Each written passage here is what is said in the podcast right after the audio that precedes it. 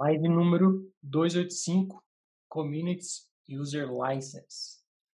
Basicamente, a ideia hoje é falar um pouco sobre o assunto de comunidade. A gente já falou sobre, em duas lives aqui, um pouquinho sobre comunidade. Um pouquinho a gente fala quais foram as lives. Mas é um assunto que vai, vai muito para quem trabalha com comunidade, né? para quem está pensando em usar de comunidade um, um projeto. A gente vai até trazer um caso de uso aqui e também vai muito para quem está estudando para certificação de Share Visibility, e justamente é o nosso caso. Então, bora lá! Vamos lá. É... Bom, galera, para quem não me conhece, meu nome é Arthur Anelli. E eu, como não esqueci, para quem não me conhece, meu nome é Fernando Souza. Boa.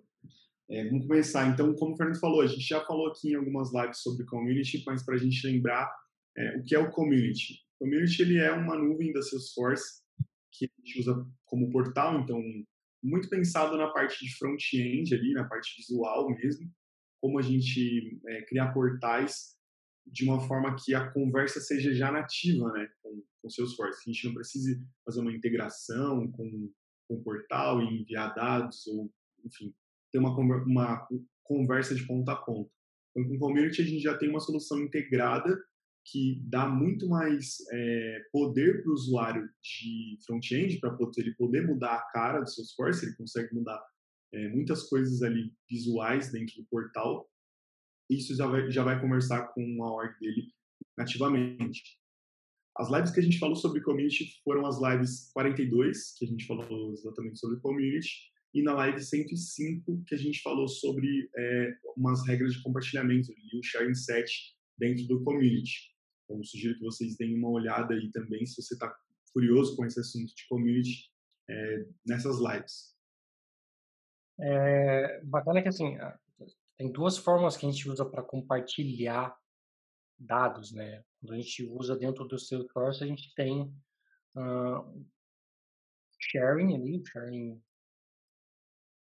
sharing. Sharing E dentro do communities, não, ao contrário. Dentro do community a gente usa o sharing settings e dentro do, da, da, do Salesforce a gente usa o share rules. É, e essa é a, a grande chave ali para você saber quando é um quando é outro. Né? O sharing settings ele só é aplicado para o community e ele pode compartilhar dados da comunidade com a comunidade, da comunidade com o usuário do Salesforce e do usuário do Salesforce para o usuário de comunidade. Então, depende Vamos tentar trazer um exemplo aqui, uma conta. Quem criou a conta? Foi um usuário de comunidade ou foi um usuário de Salesforce? Então você pode escolher quem que vai compartilhar com quem. Ah, então, ah, vamos supor que um usuário de comunidade criou uma conta e quando ele criar, eu quero compartilhar com todo mundo do time de suporte, por exemplo. Ah, então você pode criar essa regra dentro do sharing set para conseguir fazer esse meio de campo ali. Dentro do OWG, a gente tem uma configuração especial também, né, quando a gente tem duas colunas ali no WD de, checkbox. A primeira coluna é o interno, a segunda é o externo. O externo corresponde justamente à, à community ali, né? a visão de, de usuários de comunidade, eles podem ver qual vai ser o critério que vai ser aplicado para eles. Bom, então bora lá. O primeiro caso que a gente quer, a primeira coisa que a gente quer trazer aqui é um caso de uso, né? Pensando em como, como aplicar a comunidade na prática. Existem N cenários, tá? Vou tentar trazer um cenário aqui para elucidar um pouco para a gente conseguir pensar em como aplicar isso. Mas existem N formas de você fazer isso, assim como a, a plataforma Salesforce se adapta a qualquer regra de negócio, eu diria que a comunidade também se adapta a qualquer regra de negócio. Ela é tão customizada quanto você consegue customizar dentro da plataforma. Eu diria que ela até mais, porque dentro do, da comunidade você consegue fazer coisas que você não consegue fazer dentro do seu esforço. Ah, mas o que, que eu consigo fazer lá que eu não consigo fazer no seu esforço? Por exemplo, é, importar um script JavaScript na mão, sem ter que importar isso para um recurso estático. Então, você consegue apontar para um, um script que está no CDN, importar ele dentro do seu, do seu community sem problema nenhum, tá? Por que, que isso acontece? Porque ele está isolado, teoricamente, da plataforma Salesforce ali, embora ele tenha uma comunicação é, real-time ali ao tempo todo, ele está meio que isolado, então eles sabem, eles sabem que tem risco de comprometer a qualidade da, do seu source em si. Então, você tem menos risco de afetar o negócio do cliente em si se você tiver algum problema na comunidade. Embora as chances de você ter problema são baixas. Né? A gente tem as mesmas regras de segurança, de, de XSS, de permitir qual site ele vai poder falar. Só que ele é um pouco mais flexível. Né? A gente consegue, por exemplo, criar um componente e quando a gente está codificando esse componente para a comunidade, a gente fala, olha, eu quero que esse componente é, não respeite o lock server. Ele, ele, é Deus, ele faz o que ele quiser aqui dentro. Então, a gente sabe que quando a gente cria um componente LWC, isso já é um problema, porque a gente não consegue desabilitar o locker server. No Aura, a gente conseguia lá na versão 39, mas agora seu sorte já enche o saco e tenta evitar ao máximo que você gere um componente na 39. Mas para o community, a gente consegue, colocando uma, uma flagzinha uh, lá no, no tags, por exemplo, do, do LWC, falar que aquele componente não roda, não vai fazer o uso do Locker Server e aí você vai ter acesso full, assim como você teria com você desenvolvendo um componente web component nativo. Bom, Sim. então qual que é o nosso caso de uso? É uma faculdade. Então, faculdade é um exemplo bacana de você imaginar, onde você tem uh, dentro da faculdade, né, onde você teria ali os funcionários eles estariam usando licenças da própria Salesforce, né, licenças de sales, por exemplo, service, e, e os alunos e professores usariam licenças de communities. Então, é uma licença relativamente bem mais barata comparado com uma licença de sales e service, e dependendo da quantidade, você geralmente consegue um valor muito mais é, muito mais vantajoso para você, né, quando está falando de volume, e não queria nem usar essa palavra volume, porque a Salesforce está usando um conceito de volume.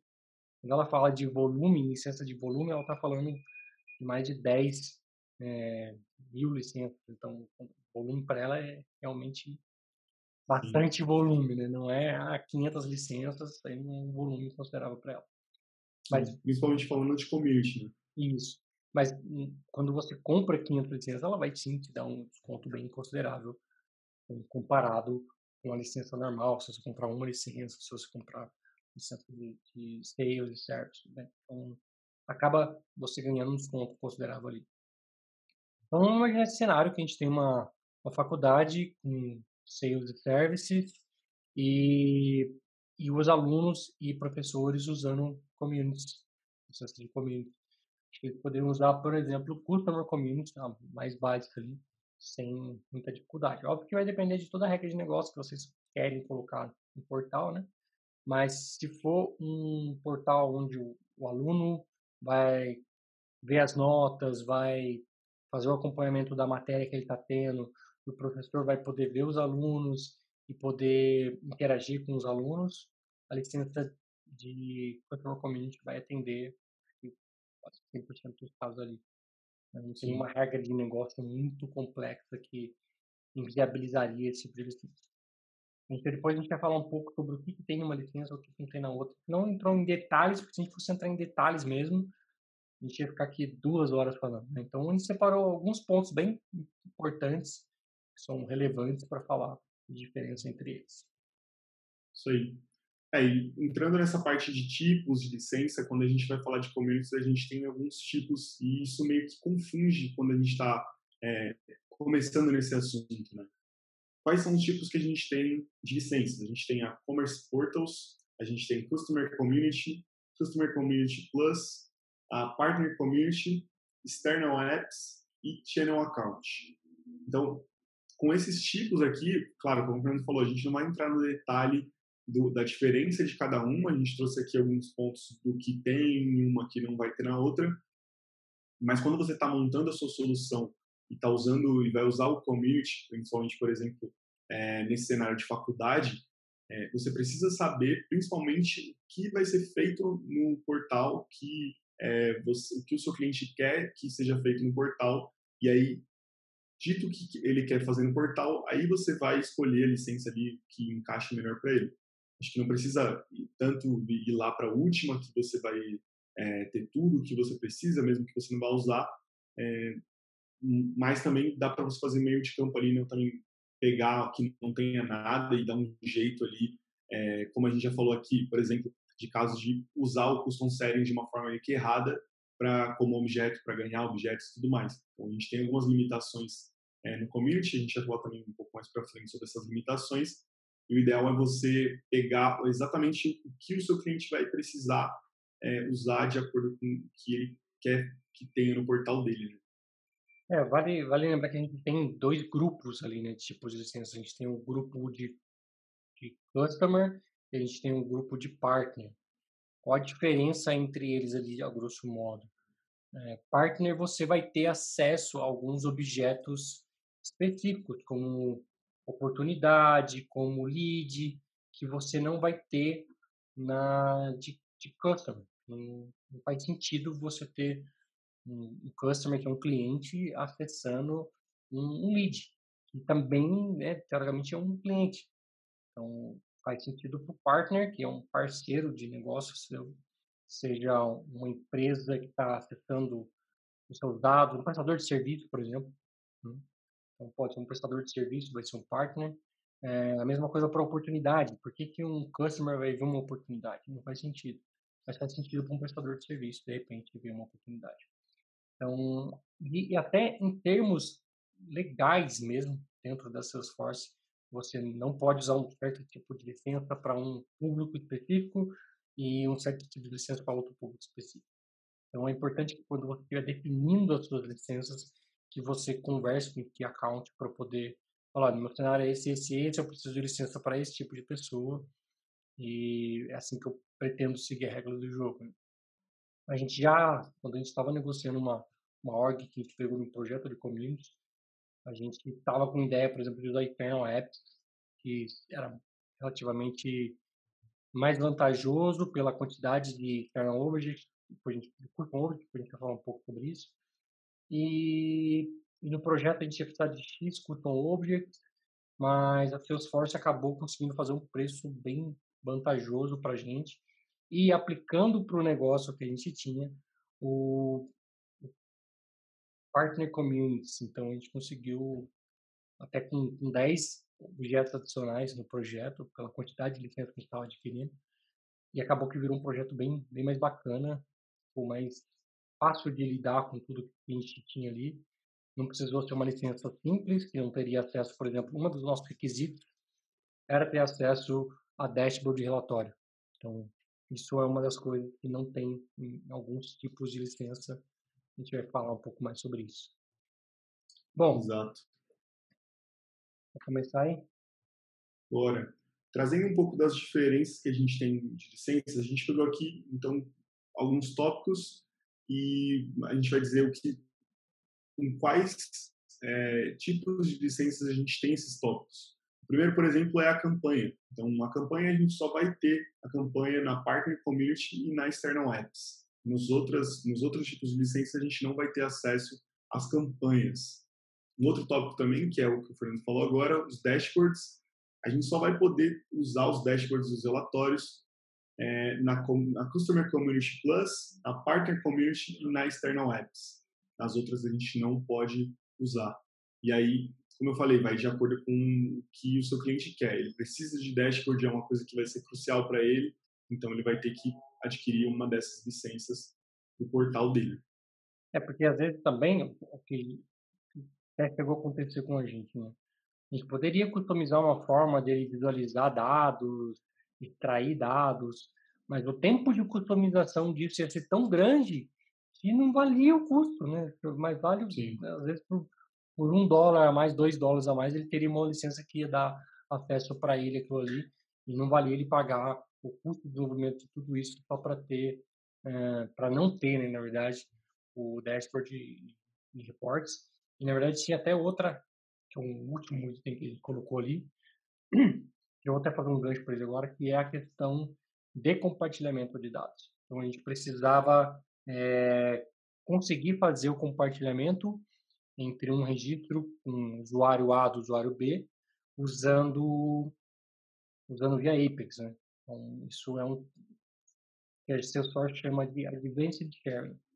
Então, para você ter o Advanced Sharing, tem que ter a licença de Community, Customer Community Plus, Partner Community External Apps. Então, até foi essa razão que a gente tinha escolhido primeiro o External Apps, por conta das inúmeras vantagens que tinha comparado com os outros. Mas a Salesforce recomendou a gente usar o Partner e conseguiu chegar num preço bem vantajoso para a gente utilizar o Partner. E a gente acabou utilizando o Partner no projeto. Exato. É, lembrando também que, além do, desse Advanced Sharing, a gente também só consegue usar os roles também nesse, nesses tipos de licenças. Então, é, a gente vai conseguir utilizar isso nas, nos outros tipos de licença. E o último tópico aqui são os territórios. Então, a gente só consegue usar o Territory Management na Partner Community e na External Apps. Se você, no, no final, a gente vai disponibilizar aqui o link com esse documento e tem uma, até uma lista gigante de itens que e quais tipos tem esses itens e acho que é uma, uma lista muito importante para quando você está arquitetando uma solução, ajudando a arquitetar uma solução que vai usar o portal, porque isso lá na frente vai acabar custando é, ou uma gambiarra ali, um workaround gigantesco que pode custar bastante, é, ou inviabilizar um projeto. Ou até mesmo muito código para conseguir chegar numa solução, uma licença resolveria, é. né? Exatamente. Bom, e depois a gente vai para os custom objects, né? Que acho que esse é o grande calcanhar de Aquiles do Communities. Porque quando a gente está dentro do Salesforce, a gente tem um limite bem considerável de objetos customizados que a gente pode ter. E isso dá uma flexibilidade de a gente criar e arquitetar coisas objetos inimagináveis. Né? Você tem é, produto que tem venda que se venda, um produto vai ter por padrão, mas você vai ter, sei lá, um, um, gestão de vendas, você vai ter um tipo de pagamento por cartão. Enfim, você pode imaginar em cenários que você pode criar objetos customizados e amarrar esses objetos e tem, tem que ter problema com isso. E na live que a gente falou, né, justamente de como não é, usar o custom settings, o custom metadata, foi justamente referente a isso, porque comunidades têm o seu limite e nesse projeto que a gente estava trabalhando, precisava se usar uma quantidade maior de objetos e optaram por fazer um workaround. Qual foi a live que a gente falou disso? Foi a live 280, então sugiro que vocês deem uma olhada também para entender o que a gente está falando aqui. É, então, para a licença de Customer Community, Customer Community Plus e Partner Communities, a gente tem por padrão 10 objetos customizados. Tá? Não quer dizer que a sua org pode ser, ter só 10 objetos customizados, mas quer dizer que por licença que você atribui ali, cada profile vai poder ter só 10 objetos customizados. Né? Então, vamos supor que você tenha dois perfis, que nem eu falei lá, né? É, aluno, perfil de aluno, perfil de professor. Com certeza o professor vai ter acesso a alguns objetos que o aluno não vai ter e o aluno pode ter acesso a alguns objetos que o professor não vai ter. Eu não consigo imaginar um cenário agora, mas vamos imaginar que a gente tem esse caso hipotético em que aqui eu vejo dois objetos, aqui eu vejo dois objetos que são diferentes do que o professor está vendo. E vamos imaginar que eu tenho 11, na verdade. Não, não 10. Esses 10 aqui poderiam ver esses objetos, e esses 10 aqui poderiam ver esses outros 10 objetos. Né? No total teria 20 objetos. Só que eu tenho dois perfis diferentes, eh, usando o mesmo tipo de licença, e o perfil A e o perfil B vai ter acesso a 10 objetos. É, o que a Salesforce concede, de repente, de dependendo da sua negociação, são objetos adicionais. Então, no nosso, no nosso caso, a negociação, era um número considerável de licença, a gente conseguiu 10 mais 10 objetos adicionais. É, inicialmente a gente estava pensando em usar a External Apps. Por quê? Porque a External Apps ela vem recheada com 100 custom objects. Ou seja, já imagina que o céu é o limite que você vai fazer um objeto para tudo, né? Um objeto para guardar a hora, um objeto para guardar o dia, um objeto para guardar o mês, um objeto para guardar o ano, um objeto para guardar tudo. E a licença que dá acesso a 100 custom objects hoje é a External Apps e a Commerce Portals. Então, são duas licenças mais avantajadas, consequentemente mais caras, só que ela te dá um poder também de customização maior. a ideia da Eternal Apps é que você não vai usar meio que o standard, você vai meio que customizar tudo mesmo. Essa é a ideia da licença do External Apps. Já a Community Partner, ela entende que você vai usar muita coisa standard. Então, quando a gente está falando de objetos, tem que ter em mente que são 10 objetos customizados. Então, conta, contato, é, é, oportunidade, dependendo do tipo de licença que você tiver, leads, isso não entra na conta. Né? Só vai entrar o custom, aquilo que você está customizando para o seu business mesmo. E aí você consegue, de certa forma, distinguir ou limitar quem vai ver o que de acordo com o perfil da pessoa. Exatamente. Isso aí, para completar, para fechar aqui o último tópico que a gente tem também falando dessas licenças, são as formas que a gente tem de licenciamento. É, então, a gente vai ter três formas aí. É, usuário, então, licenciamento por usuário, licenciamento por login e licenciamento por volume. Dentro do, da documentação, a gente tem algumas regras com relação ao login. É, são, tem umas, umas regrinhas ali meio complexas com relação a é, quando você adquire a quantidade de logins, você pode, é, você tem ali, sei lá, adquirir mil logins e, você vai ter esses mil logins por mês, meio que ele conta quando o cara logou ou não. Enfim, no documento a gente tem isso em mais detalhe, é o que é, então... eles sempre consideram o ano contratual que você tem. Então, o contrato com o sensor é sempre anual, e aí ele vai pegar, a partir do start do seu contrato, vamos supor que você tem adquirido mil é, licenças de login. Então, ele vai fazer a contagem de mil vezes 12 meses, você pode ter 12 é, mil logins aí nesse período.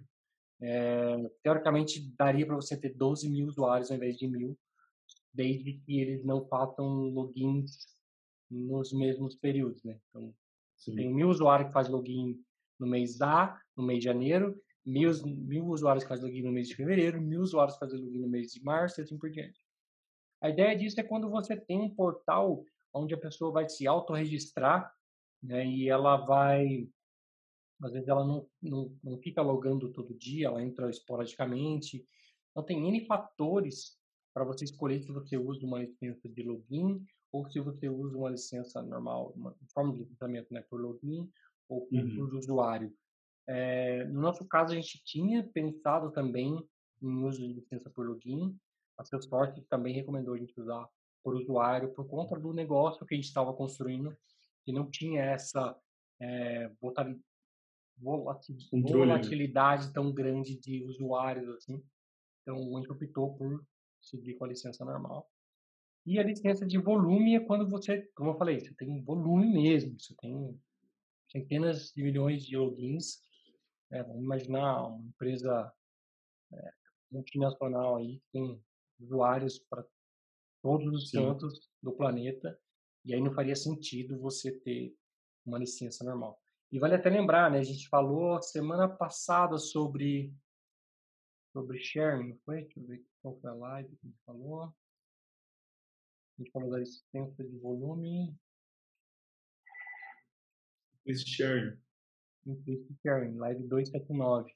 Quando você tem é, esse cenário, onde você tem uma comunidade tem licenças de volume, você tem, você perde meio que algumas formas de compartilhamento por conta da quantidade de, de usuários que você tem, a forma de você compartilhar muda.